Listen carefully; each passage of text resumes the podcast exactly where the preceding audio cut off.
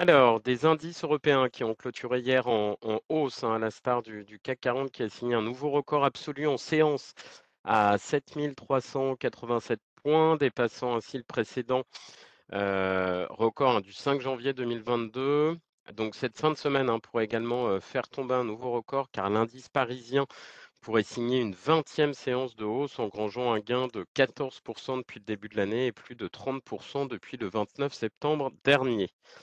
En l'absence de statistiques macro euh, en Europe, les indices ont été tirés par euh, les bonnes publications de résultats d'entreprises comme Airbus, plus 4,94%, Pernod Ricard, plus 3,41% et Orange, plus 6,46%, qui ont publié de bons résultats financiers et sont optimistes euh, quant à leurs prévisions pour 2023.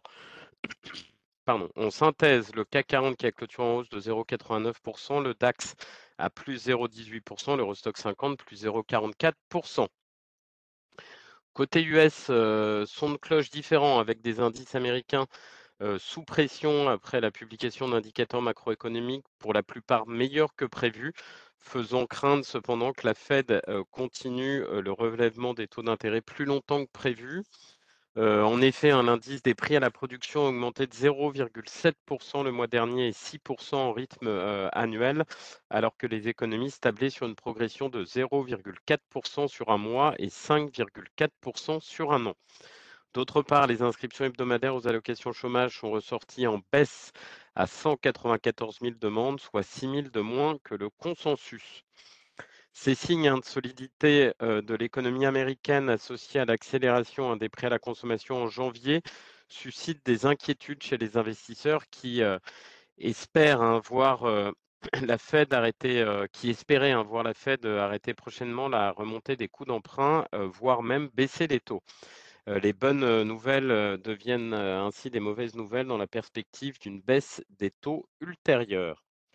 Euh, pour ne rien arranger, hein, la présidente de la Fed de Cleveland, qui ne hum, prend pas hein, euh, cependant part au vote euh, du comité cette année, a estimé que les données plaidaient pour un objectif de taux de fonds fédéraux à plus de 5% pour un certain moment, malgré les progrès réalisés sur l'inflation. En conclusion, hein, le Dow Jones qui a clôturé en, en baisse de 1,26%, tout comme le SPI 500 à moins 1,38%, et le Nasdaq s'est enfoncé à moins 1,78%. Côté micro, on a appris la bonne publication de Téléperformance hein, qui a publié un chiffre d'affaires annuel en hausse à 8,15 milliards d'euros. Un dividende sera d'ailleurs proposé en hausse de 16,7% et prévoit pour 2023 une croissance du chiffre d'affaires supérieure à 7% à données comparables. Ubisoft qui a enregistré un net booking de 727 millions d'euros T3 et a confirmé ses objectifs pour 2022-2023 et l'exercice 2023-2024. Imeris a publié un CA de 4,28 milliards d'euros en croissance organique de 12,5% par rapport à l'an dernier.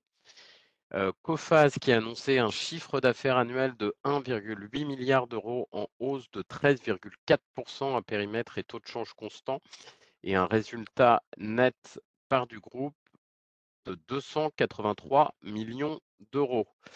Et j'en terminerai avec la bonne publication d'Hermès International qui a dévoilé un résultat net par du groupe en croissance de 38% à 3,37 milliards d'euros euh, sur 2022 et un résultat opérationnel courant de 4,7 milliards d'euros, euh, soit 40,5% euh, des ventes contre une marge de 39,3% l'année précédente à moyen terme, hein, malgré les incertitudes économiques, géopolitiques et monétaires, le groupe aborde l'année 2023 avec confiance et confirme un objectif de progression de son chiffre d'affaires à taux constant ambitieux.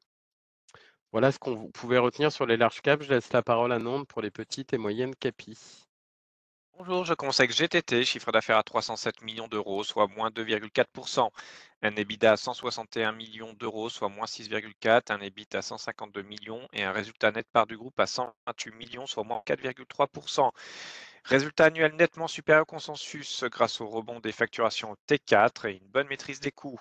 Malgré l'arrêt des activités en Russie, le carnet de commandes atteint 1,594 milliard d'euros fin 2022, soit un niveau record et supérieur aux attentes. Il s'étalera pour 335 millions d'euros en 2023, 504 millions d'euros en 2024, 475 millions d'euros en 2025 et 280 millions d'euros en 2026 et au-delà. BW Ideol, chiffre d'affaires annuel à 6,6 millions d'euros, soit plus 194 millions, euh, soit 94%. EBITDA à moins 2,7 millions d'euros et une trésorerie brute fin décembre à 9,1 millions d'euros. BW Ideol publie un chiffre d'affaires annuel en forte hausse grâce aux activités de design et d'ingénierie ainsi qu'aux royalties des projets en France, en Écosse et en Asie.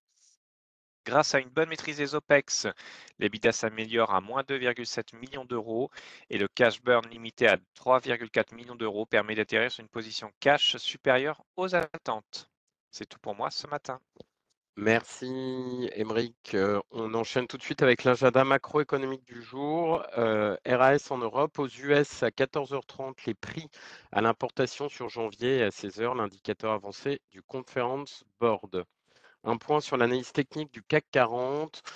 Toujours, hein, nous sommes toujours neutres euh, à court terme. On a testé, donc, comme je vous disais précédemment, les plus hauts euh, historiques euh, du 5 janvier 2022 hein, sur les niveaux des 7385. Donc, il fait toujours office de résistance, sachant qu'avec la mauvaise clôture US et des futurs dans le rouge, le CAC devrait ouvrir plutôt sur la zone des 7330 points. Voilà, donc première résistance 7385. Si le marché devait consolider, le premier support, c'est sa moyenne mobile 10 jours qui est actuellement sur les niveaux des 7203 points. Voilà, bah, écoutez, très bonne séance à tous et bon week-end par avance. Merci.